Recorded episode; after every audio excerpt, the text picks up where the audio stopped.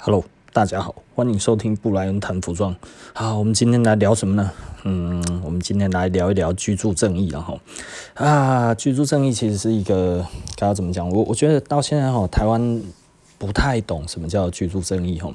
那从我们上次聊到说，呃，其实嗯，房租其实是不可以随意涨价的这件事情。我们从日本来看哈，日本来讲，你现在租一个房子哈，其实。年报呃，那个投报会很好，为什么投报会很好呢？因为实际上呢，呃，这一个东西他可能要住到死，对不对？这我们讲过了哈。所以当房东来讲的话，前面几年如果他的通膨没有上去的话，那你现在收的租金可能就要收二十年。大概三十年、四十年可能都是这一个租金，那所以呢，他们其实是把未来通膨会算进去你的租金里面，所以呢，这个东西呢，在日本来讲的话，他们就会觉得 OK。那因为房东呢会租我们到死都用这个价钱，所以呢，呃，我们要有一个谢金，谢谢房东，对不对？好，然后呢，我们诶、还要给该要怎么讲，就是房东比较高的租金，因为以后他都不能再涨价了。哦，所以这个其实是日本的租金为什么感觉你如果现在买的投报好像比较高的原因。哦，那这个这个这这个为什么跟居住正义有关系呢？哎，老板。我现在要缴这么多钱呢，可是你想想看，通膨慢慢上去之后呢，然后你还是缴一样的租金，所以你是先苦后甘，对不对？倒吃甘蔗，越吃 越吃越甜哦。所以就有一些人哦，就会觉得，哎、像我前一阵子我看到那个那个那个在讲那个台北市公宅的问题，老实说了，我没有很喜欢柯文哲，但是呢，柯文哲喜欢用文明的方式来。来讲其他的国家在干嘛，所以老实说，我觉得柯文哲的他他所在讲的点其实都还蛮有意义的吼。那但是我觉得他太太过于理想化去看很多的事情，所以我觉得他有的时候不切实际的哈。但是我觉得他在做公仔这件事情的话，我觉得某个程度来讲的话，我是嗯我是蛮肯定的。那肯定什么呢？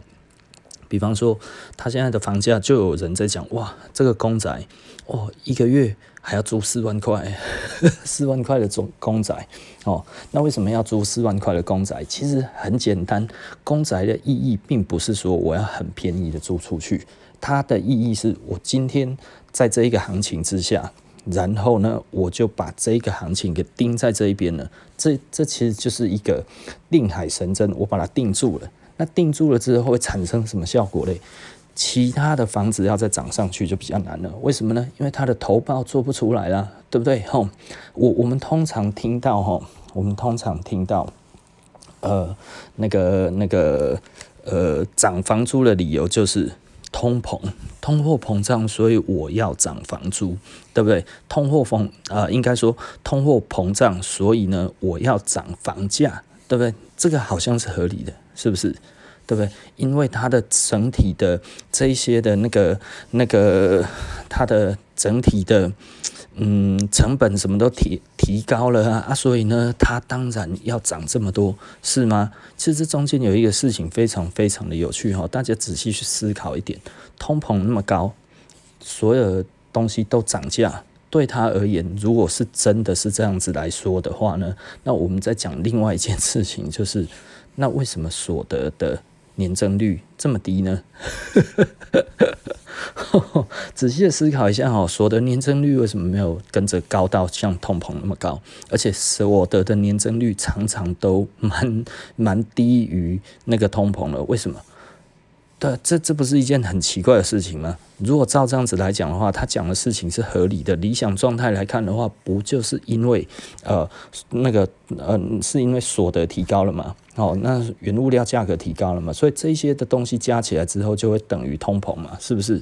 那这样子是大家都没有利润的情况之下，那如果它其实有利润再叠上去的这个东西，那其实是不是才是真正的它的这个所谓的嗯，大家怎么讲？就是，呃，简单的来说了哈，我我所要讲的就是，所得年增率扣掉通膨，这样子是不是几乎就等于是真正的有钱人赚走的的这些钱？赚钱大户们。他赚走了钱，我们是不是可以这样子讲？因为社会为为什么会分配不平均？为什么会分配不平均这件事情？如果我们从这一个通膨比，在通膨跟那个那个年增率比的话，跟所得年增率比的话，其实。我们为什么到现在我们会变成一个房价所得比非常非常高的一个国家？其实非常非常的简单哦。你从这边所突出来的这个部分，当然就是在炒地皮跟炒房这一些，最主要的是我们通膨的元凶，不是吗？对不对？因为其他的地方，你像我们做生意的，我们做生意的倒一大片了，所以我们的做生意的，你说我们造成通膨，这假话呀，哪有这么厉害？是不是？我们没有造成通缩，我我们应该是造成通缩吧？我们哪里有造成通膨？对不对？你看整个逢甲，哇，那路这整个关了一大片啊，他们在。导电之前的话，他们到底是我还要有利润卖，还是其实导电到拍卖，对不对？随便卖，低于成本卖，低于成本卖就通货通就通货紧缩了嘛。他其实就是没有明天了，我不要做了，我能拿回来是多少是多少嘛，对不对？他可能投资一百万，最后拿出回来二十万，哇，他通缩八十万呢，是不是负八十万？那这样子，请问，呃，这这些在扣掉之后，却还有这么高的通膨是哪里来的？绝对不是街上那些哦，做了两天就倒了，做了三个月就倒了的服饰店，然后小吃店什么这些，这些都不是。他们即便有赚利润，但但是看他们根本赚不到啊，不是吗？对不对？他们如果真的有赚到的话，那为如果大家整个景气都是蓬勃的，整个这样子起来的话，那其实我们的所得比，我们的所得的年增率应该就会几乎可以追得上那个那个那个。通膨年增率嘛，吼，所以很有趣的一点呢，通膨的年增率呢，在于不景气的时候，它好像不会下降哦，而且可能还更高哦，对不对？为什么？因为少数人把持了大部分的这一些呃利益，应该说这一些嗯关键，对不对？在他们手上，所以他们在这个时候反而呢，他我我说要涨多少就涨多少。不要拉倒嘛，是不是？哎呀，反正我其他的对手都已经不见了，就只剩下我而已啊！要么来买，要么拉倒，对不对？哦，所以很很有趣的一点就是哦，其实呢，在不景气的时代，哎，通膨其实并不会下降哦。所以你在看我们现在房价所得比，对不对？差那么多，可是拜托。你有涨多少钱吗？你的薪资有多多少吗？对不对？除了现在工读生一个小时一百五十八块钱，然后所以每一个人都在想说，哦，我要做一个斜杠青年，对不对？有的时候我觉得很有趣啊，就是打工打那么多工哦，啊，到底学到什么？对，你我我有的时候搞不太清楚哈，因为现在哈，因为那个那个时薪比较高哈，那时薪比较高这样子的情况之下，哎，结果我我们在干嘛？我们的年轻人一直在打工这件事情，我觉得真的实在是超级无奈，对不对？因为变得好像其实我打工好像就已经可以得到一个不错的薪水啦，对不对？高于二十三 K 哦。好爽哦，对不对？我怎么那么笨，要去当正职？我我我我只要那个，我算一下，诶，我其实当工读生更爽啊，对不对？想要排班就排班，想要怎样就怎样，过着这一种精彩的人生，是不是？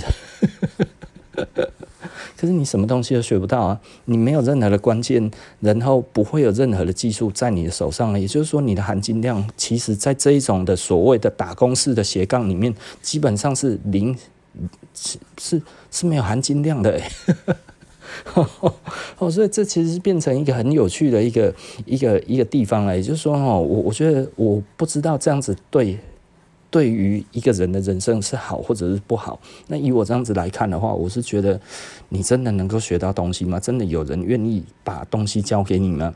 那如果没有的话，这些的技能最后会落到哪里呢？其实相对少数的人，哈。呃，应该说了，简单的来说哈，从以前到现在，只要跟大家做一样的事情的人，无论景气多好，他都是最终都是社会底层的人。所以呢，你说现在很多人忙着打工这件事情，哇，什么东西都要打工，他不愿意当正职的这件事情，最后他还是终将会成为社会底层的人。为什么？因为在任何时代，只要做着跟身边的人几乎一样的这一个决定的人，大概就会变成这种人。为什么？因为哦，只有少数做不一样决定的人，他才有办法以后决定他自己真正的未来哦。那通常呢，现在呢，跟着大家在做一样的事情之后呢，最后他们就是被决定的人。这个其实是一个蛮蛮有趣的一个逻辑啦哈。也就是说，大家都往同一个地方挤挤进去的话，你那一个你。最终所出来的东西，它就会过时，你知道吗？它会快速过时。而你的时间没有了之后，你什么东西都还没有的话，那你就注定什么东西都没有了，对不对？台湾以前曾经发生过很多有趣的事情，就是大家一窝蜂去做什么事情，比方说考公务员。呵呵以前哦，没有人要考公务员，你知道吗？因为那个时候景气大好，所以那个时候为什么要十八趴？因为我如果没没有给这一些的话，哈，没有人要当公务员了，是不是？好啊，可是那个时候银行利息有多少？有十二趴。所以你定存就有十来趴了，对不对啊？所以你说十八趴真的有很多吗？没有很多，但是就是比那个多，对不对？吼啊！所以这个东西那个时候才有人要去当公务员，不然那个时候谁要当公务员呢？我现在做着的贸易，做一个什么样子的东西，什么随便出去做个生意都比公务员强。你知道那个时候吼，警察是找不到人的哦。哦啊，老师吼嘛，无什么人要走，你知道吗？老师勉勉强强还有，就是因为那个时候吼，其实还有所谓的那个师范大学，那个时候是那个呃免费让他们念，那念完之后他要当几年的老师，对不对？好啊，这个是为什么要有这样子的方式？因为呢，就是没有老师啊，所以呢，我让一些吼比较没有钱念书的人，你来这边念完师范大学之后，你一定至少要。多少年？然后呢？服务服务完这一个、这一个、这一个，刚刚怎么讲？诶，服务之后哈，然后你才可以放你走，对不对？啊，以前的警察哈，就是你知道报考的哈，比录取的人少。所以是百分之百，你知道吗？吼，以前的警察几乎是百分之百啊，警专的话还要考了，吼，警察学校的话每年都招不到人，吼，然后那个什么东西，那个警大的话，当然那个出来就是官嘛，吼，所以那个有人去挤，对不对？因为就是当官的嘛，哦，那公务员基本上基基本的公务员没有人要了，吼，还有一些什么乡公所什么那些黑龙卖工啊，那个根本都没有人要做。哦，曾几何时，哇，大家都要挤公务员的窄门呢，对不对？嚯、哦，为什么？因为景气开始掉下来了之后，大家发现这个铁饭碗蛮好的，对不对？开始大家都在讲铁饭碗，为什么？因为台湾渐渐的吼，这个钱没有那么好赚了，所以大家都去挤铁饭碗。到现在嘞，哦，公务员那个哦退休金那个一改革下去，哇！这么没那么走，为什么？因为呢，以前大家可以优退哦，现在也不退了。为什么不退了？我在这一边哈，帮走哈，要够底下的帮估啊那哈啊，再加上少子化哈，那很多的 很多的行政人员或者什么，他其实要管的东西是越来越少啊。比方说学校的老师，对不对？都没学生了，还退休嘞，对吧？就是还招新的，根本都没有，都都不需要新的老师啊。旧的老师这些没有淘汰掉，就已经算不错了。没 有没有。新淘汰掉老师的话，这个这个都都该要怎么讲？之前的话，大家都要想要优退嘛，对不对啊？因为那个时候可以领退休金嘛，吼，早一点领退休金，而且妥的所得替代率非常高嘛，是不是？吼，也就是说，哦，退休哈还比在教书，嗯呃领的钱还多。啊，那当然嘛不会，是不是啊？到后来就不是啊，哈！现在一改下去之后，哇，现在贵州海料料啊，现在公务员还有多少人？到底还要考的？渐渐的是没有了，而且公务员的福利可能会越来越薄，你知道吗？对不对？因为国家哈财财政恐肿啊，是不是？哈，撸来撸不起啊，对不对？你看现在这样子，最近然后一直撒钱，一直撒钱，一直撒钱，狂撒呢。哦，我们在那压啥？我现在看不呢。以前不是说哦，什么东西都快要倒了，那个有快要倒了，那个有快要倒了。现在随便你可能几兆、几千亿、几千亿这样子丢来丢去，随便你讲补助都是几百亿，修个东西都是几十亿。然后想说哇，要神了，那中华民国哦，当时叫有钱啊，你知道？几年前不是什么都要倒了吗吗？怎么现在什么东西都火起来之外呢？还哇，我们还有这么多钱可以花，诶、我没想到呢。好笑哦，哦，那所以接下来面对这些政府接下来的这些财政的空洞化的这一些，我真的无法想象，就是说我们台湾还有未来吗？你看，哎、什么东西都是几兆几兆这样子在丢的呢？哦，归清一归清一归清一个那点蛋呢？哦，是不是？哦，去哎、欸，今年度还是美国的那个军购全世界第一名呢，台湾呢？有时候想一想哦，哎、欸，那买要个锦后给啊，干乌真的有吗？对啊，前几年我听到不是这样子啊，那个也没钱，那个也没钱，这个也不行，那个也不行啊，全部通通都是那个 大不不就都是民进党告诉我们我们没钱吗？怎么现在我们变得这么有钱了？我起来想不，你知道吗？所以简单的来说。认真来看呢，哈，现在花成这个样子，哇，那个美猪进来哈，要补助一百亿，对不对？哈，啊，现在又什么什么水坝后这类落落落去的，各位多少五十亿，是不是？哎，突然觉得五十亿好便宜哦，有吗？啊，然后还有什么东西？哦，几千亿的军购，几千亿的前瞻计划，几兆的那个风力发电，哦，现在这侪物件呢，嘿，嘿行嘛来，迄行嘛去啊，呢吼，诶，我们真的有那么多钱吗？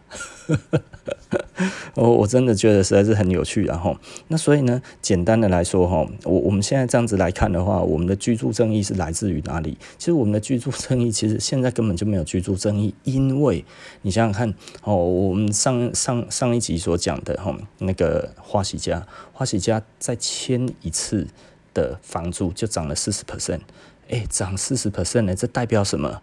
这代表房东认为他的房屋价值多了四十 percent 呢？那请问房东为什么会认为他的价值多了四十 percent？你你仔细思考一下，哎，这一件事情更吊诡的是，这个我很早以前我就发现这件事情了。然后你有在做生意，你就会发现了，整个商圈的繁荣是要靠好的店进驻嘛，对不对？可是好的店进驻之后，应该是好的店把这个商圈带起来嘛，是不是？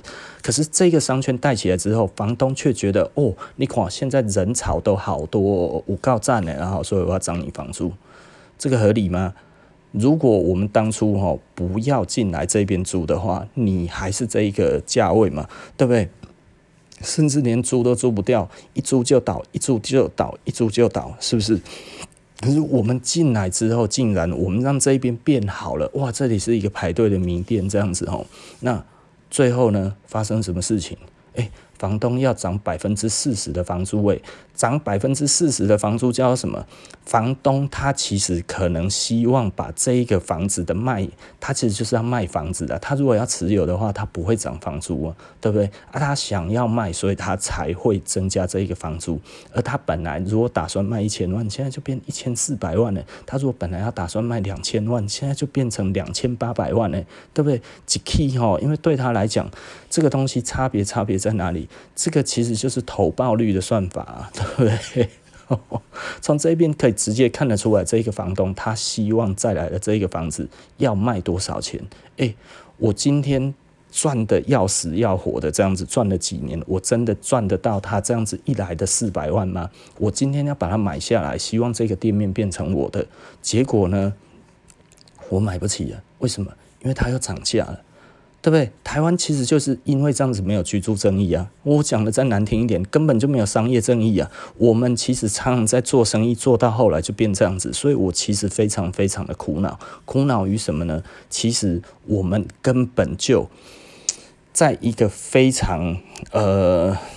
呃，该要怎么讲？房东其实很多的房东，所谓的是贪婪的房东来讲的话，他其实就是想要把房子卖掉，然后去增值，然后逼你缴多一点的租金，然后来证明他房子的价值。你看，我起四十趴，人拢要个要走，嘿吼，表示我厝有这个价值了。听你在操把不？那是因为他在这里做了几年之后，他的客人都知道他在这一边，每一个人都知道他在这里的时候，他。在他的赛局，就是我如果换一个地方，那如果这些这些客人都不见了怎么办？所以呢，他是忍痛让你涨，不是你的房子突然有这个价值。可是我们台湾的房东大概如果会做这种事情的，都是这样子的状况。我有遇过一次，对吧？但所以我后来我就一直觉得，我们这样子下去真的不行，对吧？啊，但是我曾经想要买过店面，但是店面的贵到碰不起，就是那一个感觉，你就真的觉得哇，以机会成本来看的话，还是用租的机会比较大，我不用卡那么大的租金。但是现在想想，其实都是错的，对？我应该其实要买。店面，而且呢，因为我有能力好好的经营，可以让这个地方呢，整个就繁荣起来。曾经我跟我的店员讲过这些话，就是说呢，我们如果都一起在同一个地方做，之后呢，如果你也自己创业。创业出来之后，然后大家在同一个地方找一个地方，大家一起开这一条街的整个的繁荣就是我们的了，对不对？所以呢，我们就不用去受制于他人。是不是？那这样子我们就可以一直做下去。那如果真的我们觉得我们不想要做了，我们想要在房地产上面也可以获利了结的话，大家来估估看，这样子我们这一条街剩下多少？人家愿意承接多少？OK，我们卖掉，我们再换到别一个地方去。诶，我们是不是有其他资本？我们还可以换更大的店，对不对？这样子其实是对我们来讲，自私的来看，我们其实是。该要怎么讲？我们自己的努力，我们自己赚嘛。简单的来讲就是这样子。然后，那这个市场还是交给市场机制。可是呢，如果相对的不是呢？诶，我们所努力出来的这一段，你做做了五年，做了八年，把这个地方做得很繁荣之后，这一段最甜的那一块的土地的增值，竟然是房东直接就拿走了。诶，他就拿走了之后，然后谁在承受这一些的高压的痛苦？诶、房客诶、我给他子走出来，我把它做得更好之后，结果其实是造成我以后的更贫穷。为什么？因为我赚的钱又被房东吃一块了，而这一块对他来讲的话，就是去增加他的所谓的房屋价值。所以这这一件事情，我真的觉得。如果政府有办法阻止这种事情，尤其是以店面这种情况来看的话，其实我们才能够真正的去遏制我们的通膨。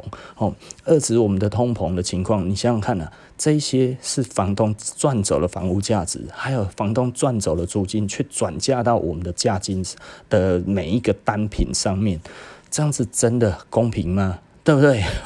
这其实是一个很有趣的一个问题啊！所以政府如果都没有办法管这件事情，就不会有所谓的居住正义，更不会有所谓的合理的通膨去涨房价这件事情。因为房价应该其实是要跟着我们的什么呢？其实要跟着我们的那个那个所得年增率，而不是跟通膨的年增率啊，是不是？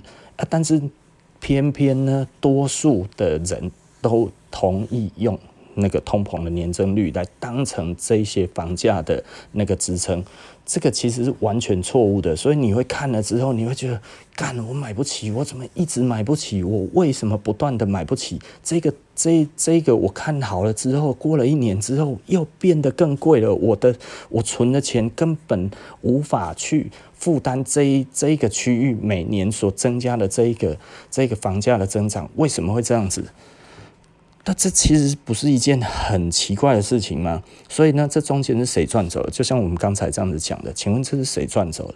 这其实是在层层的剥削之后呢，然后再增加了这个所谓的土地的价值之后，他把它总和变成一个 package 之后，就是说，你看，因为人家愿意付这么高的价钱，所以呢，我的房子增值了。可是，请问你的房子增值的真正的原因是什么呢？是因为这家店把你的店面弄漂亮了，把你的这一个点做得更好了，然后，所以呢，应该其实是那一个在经营的人。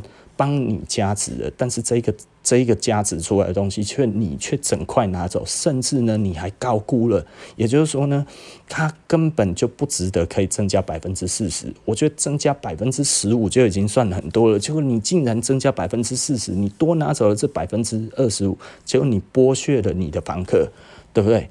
诶、这个其实是非常非常严重的东西，而且它助长了更大的房价的波动，然后并且呢，让更多人在瞬间之内，你想想看，这一间如果开价出来，本来这里都是一千万，开价之后变一千四，而且如果顺利卖掉的时候，那请问这一整排变多少？就从一千四开始起跳，诶诶，就地成佛，诶，是不是？哇靠！这个其实才是最大的问题。所以我们常常在讲的，也就是说呢，我们到底会不会有居住正义？你你你想想看呢、啊？我们自己这样子哦，有时候我们去签约哦，我们都会遇到一个难题，就是房东来就说，哎，每年涨五趴，没问题吧？那什么叫每年涨五趴？哎，复利涨哎，你你得讲啥了？对不对？我都说我不要涨，你要涨我不住。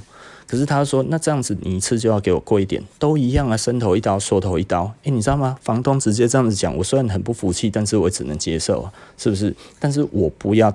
我不要做那一种越来越增加的这种，因为如果他开始可以有年增率之后，我以后就没有筹码了，因为他就会觉得好，那下一次再签再五趴，再五趴，再五趴啊，或者是啊，对不对？所以我就把它钉死在这边，你一次收我六年，我下次的时候，OK，我如果要再跟你谈，也是这个价格谈，你如果不要。那就拉倒，除非你觉得你的房子的现值有更好，但是我告诉你，其实并没有更好，对不对？它就涨不上去了。我简单的讲就是这样子，我绝对不跟房东谈的，就是哦，这个几年之后你可以加多少，加多少，这个我是不谈的，我一定全部一个东西通通弄到底，弄到死，对不对？为什么？这这是一个心理学嘛。你如果让他可以随意的、任意的每年都涨你租金的话，那是不是等你下一次换约的时候，他也是顺理成章的直接又要再这样子再签上去？哎，这个东西其实很可怕的。那如果我们今天这样的租约到了之后，OK，赛局变成是他要决定的，对不对？哎呀，也就是说，赛局在他我我丢这个赛局给他，那他涨还是不涨？他要承受我可能不租了，然后或者是我离开了之后，他不知道多久之后才会有这样子进来。既然前面已经这样子相安无事的过了这么多年，那接下来你就接受这样子吧。你可以来看看我的生意并没有很好，对不对？我们其实大部分都这样子讲，为什么？因为其实我们真的没有做得很好啊，我们是做得很辛苦啊，是不是？就像我之前那样子在讲的，其实。某方面而言，我们在做的事情，有的时候看起来外外界看似风光，但是其实我们内在哈千疮百孔。为什么？因为经营没有那么容易，竞争随时都在，大家都一直对你虎视眈眈的时候，其实呢，你根本就没有办法往前走。为什么？啊 不是没有办法往前走，就是你只能拼命的往前走的时候，然后花了大把的银子把你自己往前撑，但是你其实根本没有那么好做，对吧？哦，这就是人前风风光哈，人后哈真的是泪洒满，泪流满面，泪流满面然后，所以简单的来讲了哈，我觉得。这这一整个的结构哈，对我们来讲，很多人就会觉得啊，其实你们还是得利者，没有，其实我们并没有得利哈，其实我们其实还是过着非常辛苦的生活，但是呢，的确我们。在这中间，因为现金流的关系，我们比较有能力去负担比较大的财务，对不对？也就是说呢，我们可能哦，我们因此买房子的，可是我们因此还是负债。对我们来讲的话，又要做，又要又要又要维持生意，又要付房贷，这个东西有的时候整体的这个这个债务同时上来的时候，哇！